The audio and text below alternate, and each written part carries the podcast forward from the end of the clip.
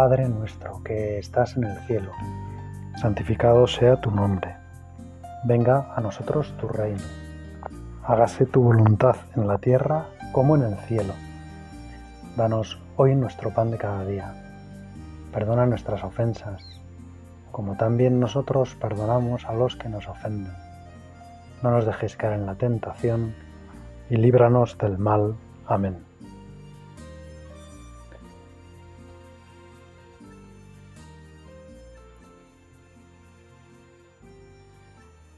Señor, estamos pidiéndote en nuestra oración que nos concedas conectar contigo.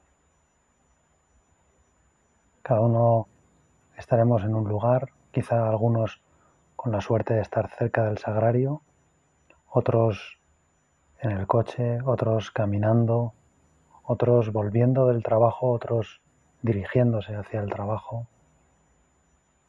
algunos quizá teniendo que hacer la cena o algunas cosas mientras escuchamos esta meditación y tratando de conectar contigo, Señor.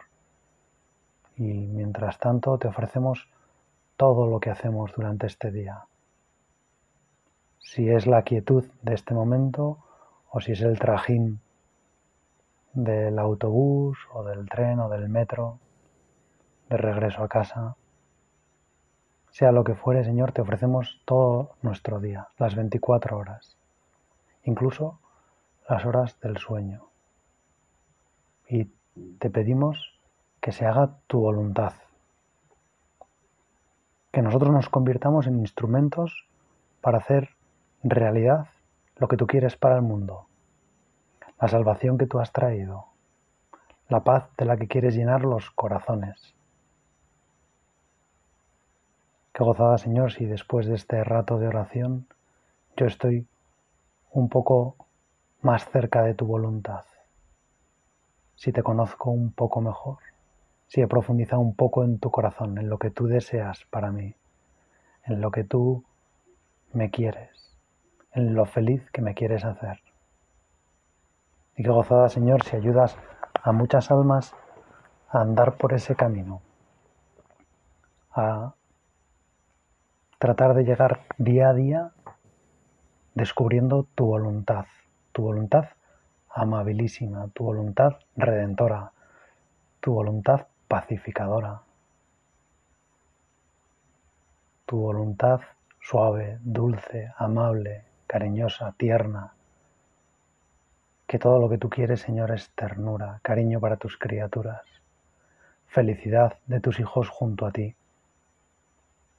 Y por eso en la escena del Evangelio que nos cuenta hoy San Marcos, en el capítulo 9, se ve como hay una gran muchedumbre que se ha reunido cerca de, de los discípulos y se ha organizado una discusión muy,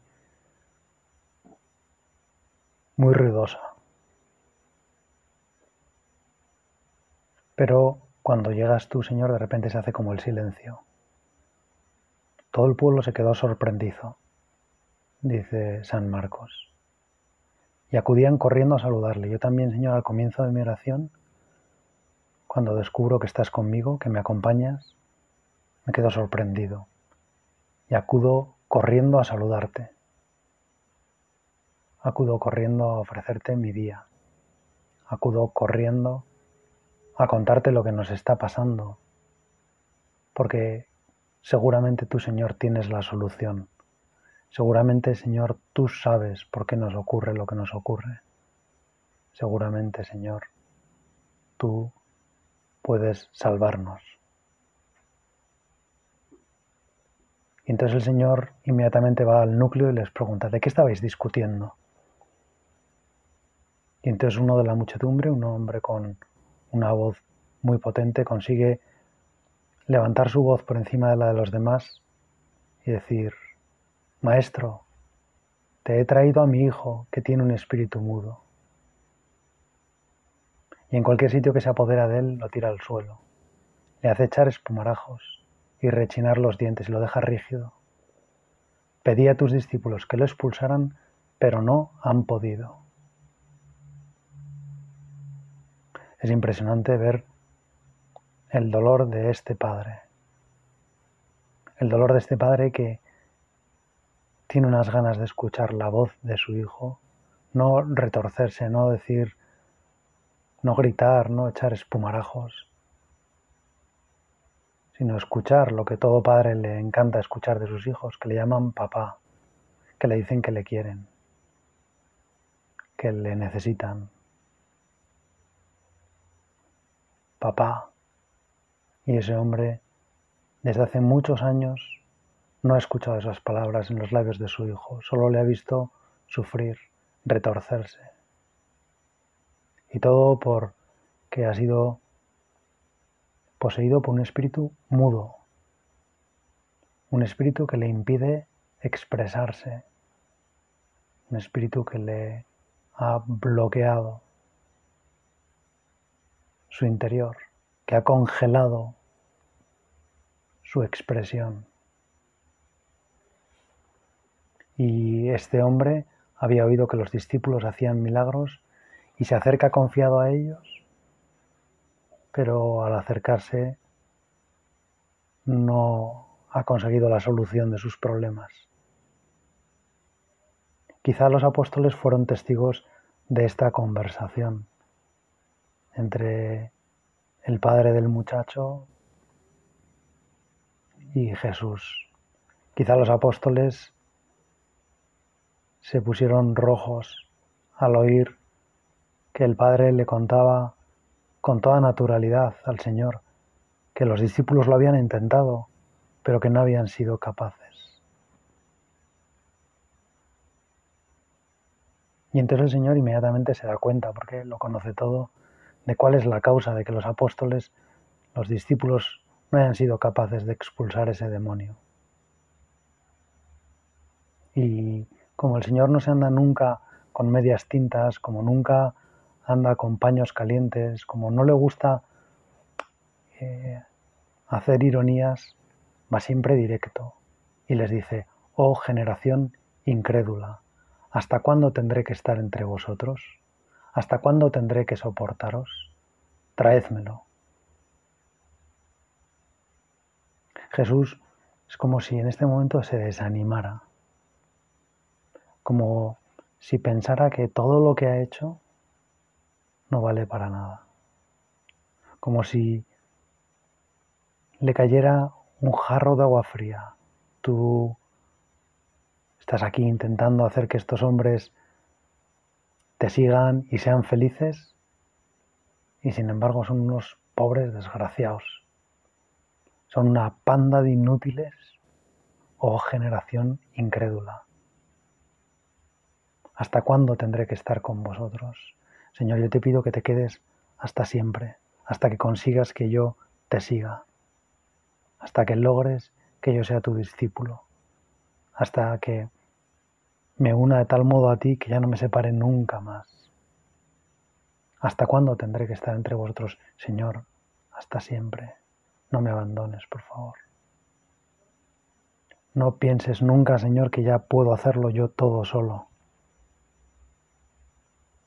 no me dejes y no me abandones en, en mi soberbia. ¿Hasta cuándo tendré que soportaros? Qué palabras tan fuertes. De quien dice otras veces que no ha venido a juzgar, que ha venido a salvarnos, que ha venido a buscar a los pecadores, que ha venido a consolar a los afligidos, que ha venido a estar con los pobres, que venía a estar con los enfermos, que los médicos, que los sanos no necesitan médico. Y de repente les dice a esta generación incrédula, de la que forman parte sus discípulos, sus apóstoles, ¿hasta cuándo tendré que soportaros?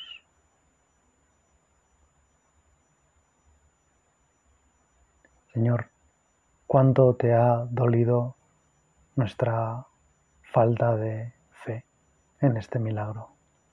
la incapacidad que hemos tenido de expulsar a ese demonio mudo, a ese demonio que le hacía tanto daño al hijo, que le hacía tanto daño a su padre, que le hacía tanto daño a sus amigos.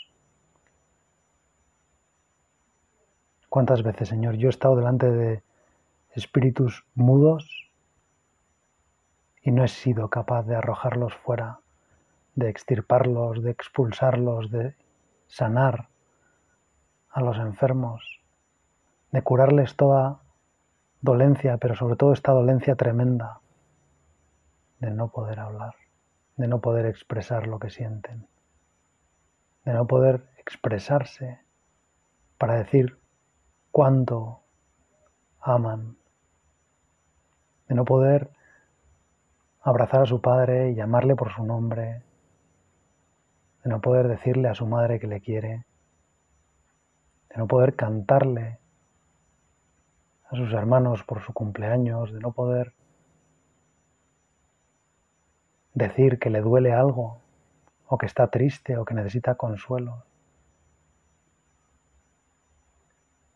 Y entonces el Señor inmediatamente dice, traédmelo, no aguanta más, no soporta ver más a ese chaval sufriendo. Y cuando el Espíritu vio a Jesús, hizo retorcerse al niño.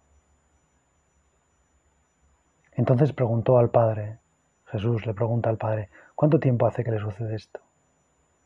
Desde muy pequeño.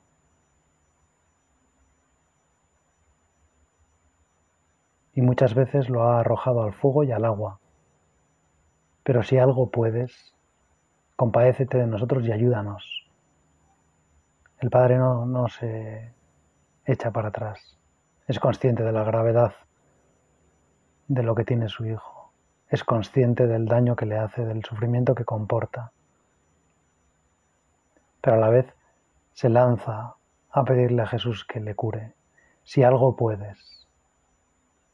Si estuviera en tu mano, Señor, sálvalo. Ayúdanos compadécete de nosotros, de mí, de su madre, del chaval, de nuestro hijo. Y Jesús le dice, si puedes, todo es posible para el que cree.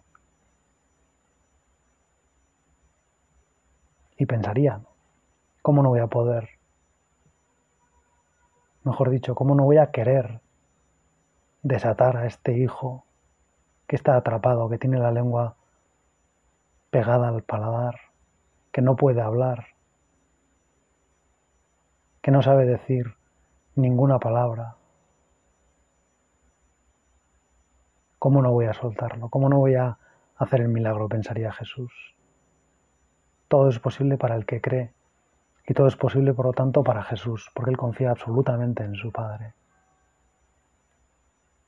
Y el padre que tiene ganas de que su hijo se cure y tiene ganas de creer más y más y más en Jesús, inmediatamente le dice, creo Señor, pero ayuda mi incredulidad.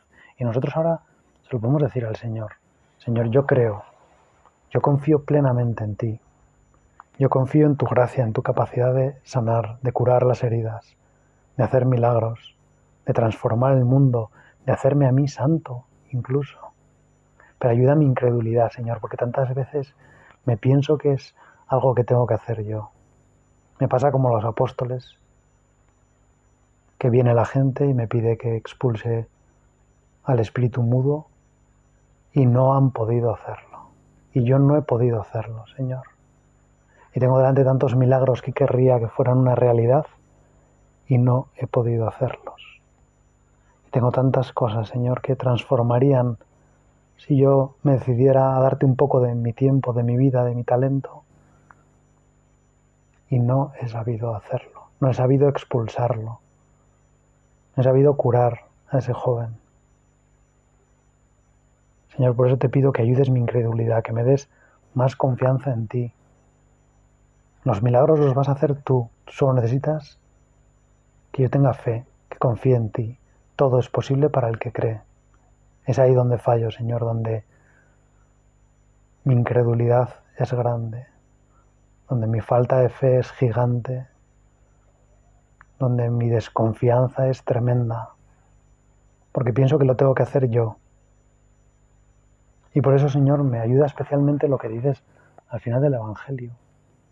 Cuando ya se ha pasado el bochorno de haber hecho el ridículo delante de todos, los apóstoles se acercaron a Jesús y le preguntan con toda la confianza por qué es su maestro, porque no les importa lo que les diga, porque todo lo que sale de la boca de Jesús es maravilloso, incluso los reproches, porque ven el cariño, porque entienden que, que Cristo los ama con locura.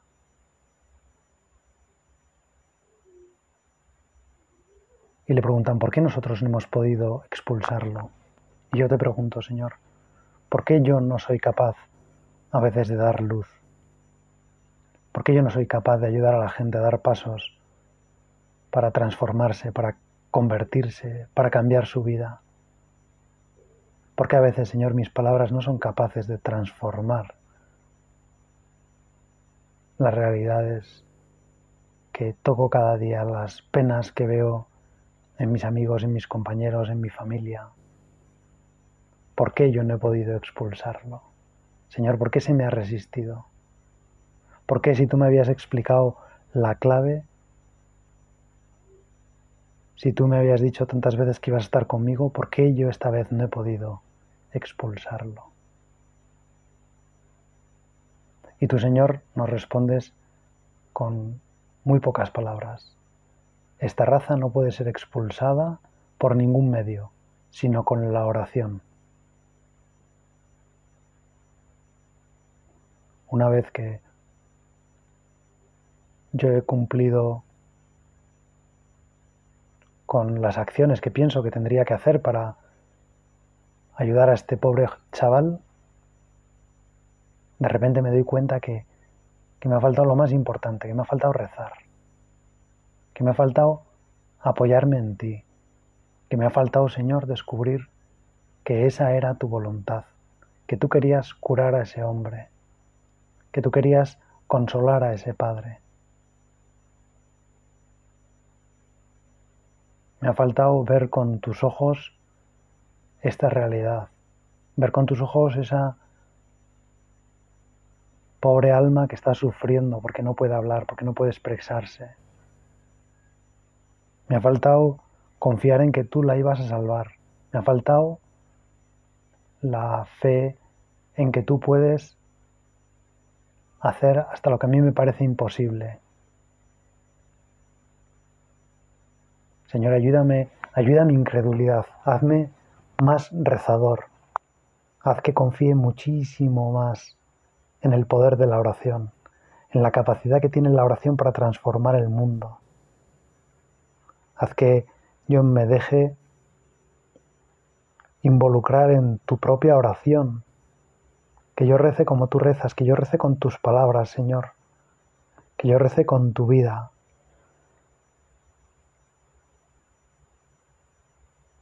Yo quiero, Señor, unirme de tal forma a ti que a través de mis manos puedas hacer lo que quieras. Pero sobre todo lo que quiero es que me enseñes a rezar, Señor.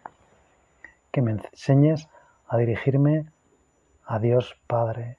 Que me enseñes a pedir con una petición que sea convincente. Señor, sé perfectamente que no tengo que convencer a nadie. Que no tengo que convencer mucho menos a Dios, que está deseando concederme todas las cosas que le pido algunas por insignificantes, porque son muy materiales, pero sobre todo las otras en las que pido para el bien de las almas, de mis amigos, de mis compañeros de trabajo, de mi familia, de las personas que sufren en el mundo, del Papa, de los obispos, de los sacerdotes, de los religiosos, del último fiel, del último bautizado. Señor, enséñame a pedir, Enséñame a pedir y a identificarme con lo que tú quieres. Enséñame a pedir con tu corazón. Haz que mis peticiones, que mi oración sea el eco de tus deseos, sea el eco de tu voluntad. Que yo no pida nada, Señor, que tú no quieras concederme. Señor, que yo solo pida lo que sea tu voluntad, porque sé que solo tu voluntad es lo que me va a hacer feliz. Sé que solo tu voluntad es la que va a salvar al mundo. Sé que tú no quieres nada malo para nosotros. Y en realidad lo único que quieres es que seamos felices. Para lo único que vives es para que seamos felices. Por eso, Señor, enséñame a pedir, enséñame a hacer oración, enséñame a expulsar demonios mudos, enséñame a sanar los corazones heridos, enséñame a curar a las personas que sufren, enséñame, Señor, a estar cerca de los que no saben cómo expresarse. Dame palabras, Señor, para que ponga en las bocas de esas personas, para que desate todas las cadenas que tienen atribuladas a tantas almas, que las tienen sumidas en el silencio, en la desesperación, que tienen que vivir su vida solas, batiéndose entre las olas sin más ayuda que ellos mismos. Y ayúdame, Señor, a mí que no me pase lo mismo. Que yo que no he sido capaz tantas veces de expulsar esos demonios, me dé cuenta de que no he sido capaz de expulsarlos porque me ha faltado oración, porque me ha faltado confiar en quien es el que de verdad puede expulsar todos los demonios, el que de verdad puede cambiar toda la historia, el que de verdad puede transformar la vida de los hombres. Hazme rezador, Señor. Una vez me contaron que entre varias amigas eh, había como un cierto ambiente de que las cosas, las intenciones que estaban apuntadas en la lista de una de ellas eran las que siempre salían adelante. Era una mujer que rezaba mucho y las otras, sus amigas, sabían que si esta amiga suya tenía apuntada en su lista alguna intención, eso terminaría saliendo. Ojalá, Señor, las intenciones de mi lista salgan todas adelante, no porque yo lo haga muy bien, sino porque tú, Señor, en tu bondad escuches mi oración y me ayudes a rezar. Señor, enséñame a rezar. Enséñame a pedir. Enséñame a alabar. Enséñame a adorar. Enséñame a tratarte, que eso es rezar. Enséñame a abrir mi corazón. Enséñame a dejar que tu gracia entre. Enséñame, Señor, a dar las gracias. Enséñame a decirte lo que te quiero, sin miedo. Enséñame, Señor, a pedirte perdón, a reconocer mis faltas, a abrir mi boca para reconocer lo que ha sido mi vida y lo que sería, Señor, si tú no me ayudaras más.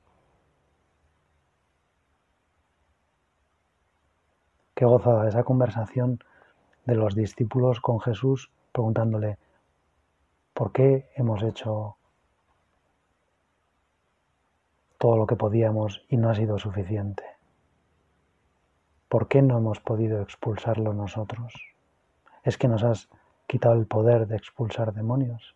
es que ya no confías en nosotros. ¿Por qué, Señor? ¿Cuántas veces, no? Yo ante las cosas que no salen, ante mis problemas, ante mis dificultades, ante mis propios pecados, Señor, ¿cuántas veces te miro y te pregunto por qué? ¿Por qué me dejas pecar? ¿Por qué me dejas equivocarme? ¿Por qué me dejas solo y me vence la pereza, el egoísmo, la soberbia o la lujuria? ¿O me dejo llevar por la ira o por la envidia o me anestesia totalmente la pereza. Señor, ¿por qué? ¿Por qué yo no soy capaz de vencer todo eso? ¿Por qué no basta mi palabra? ¿Por qué hace falta la tuya? A veces, Señor, pienso que en el fondo es como si a Dios le gustará, si a ti, perdóname, te gustará como mantener todavía el control y nada más lejano, Señor. Si tú no quieres nada para ti, tú no quieres ningún reconocimiento, si tú solo quieres una cosa, si solo hay una cosa que es tu único objetivo para lo que vives, para lo que has muerto, para lo que has venido al mundo, para lo que has establecido este mundo, esta tierra, para que yo sea feliz, yo, no en general la humanidad, sino yo. Tú me quieres feliz, Señor. Y entonces, ¿por qué no sé pedir? ¿Por qué no sé rezar diciendo siempre hágase tu voluntad. Eso es lo que quiero, Señor, que se haga tu voluntad. Que todo lo que tú quieres para la humanidad sea una realidad. Si yo no voy a saber pedir nada mejor que eso, si yo no voy a acertar, Señor, nunca con lo que necesitan los hombres, si tú lo sabes mejor que yo, si tú los has creado, si tú los has llevado, si los contemplas 24 horas al día, si tú estás con ellos, si tú los acompañas y tu vida es la suya, ¿quién soy yo para decirte lo que tienes que hacer? ¿Quién soy yo para entrometerme entre tú y las almas? ¿Quién soy yo para marcarte a ti el ritmo? ¿Quién soy yo para pensar que lo que hago es decisivo? Pues tú, Señor, me lo dices, es decisivo, pero es decisivo que yo me haga de, que yo me convierta en altavoz de tu voluntad, que yo me convierta en el eco de tus deseos, en el amplificador de lo que hay en tu corazón. Por eso, Señor, una y mil veces hágase tu voluntad. Yo te pido que te sirvas de mí como instrumento para que se haga tu voluntad. Y no me tienes que explicar, Señor, ni cuál es tu voluntad, ni por qué quieres esas cosas, porque me basta con saber que me quieres feliz. Me basta con saber que tú conoces mucho más todas las circunstancias mías y de los que están cerca de mí, de mis amigos y de mi familia. Hágase tu voluntad. Señor, que se haga tu voluntad a las 24 horas de mi día, que yo cumpla en cada instante lo que tú me ofreces para hacerme feliz, que yo viva cada instante de mi día pendiente de, de ti, de tu amor. Hágase tu voluntad, Señor. Te pido que seas feliz, que se cumpla lo que tú deseas, que Seas feliz porque consigas lo que habías soñado desde toda la eternidad.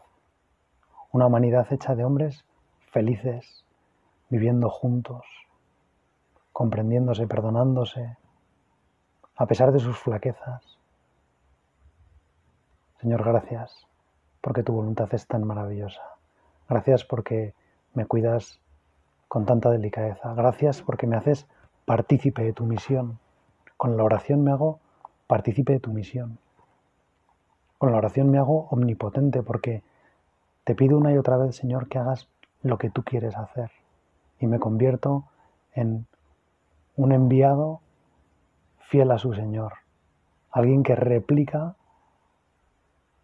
el modelo de su Maestro, alguien que se convierte en un agujero por el que la gracia puede entrar en el mundo,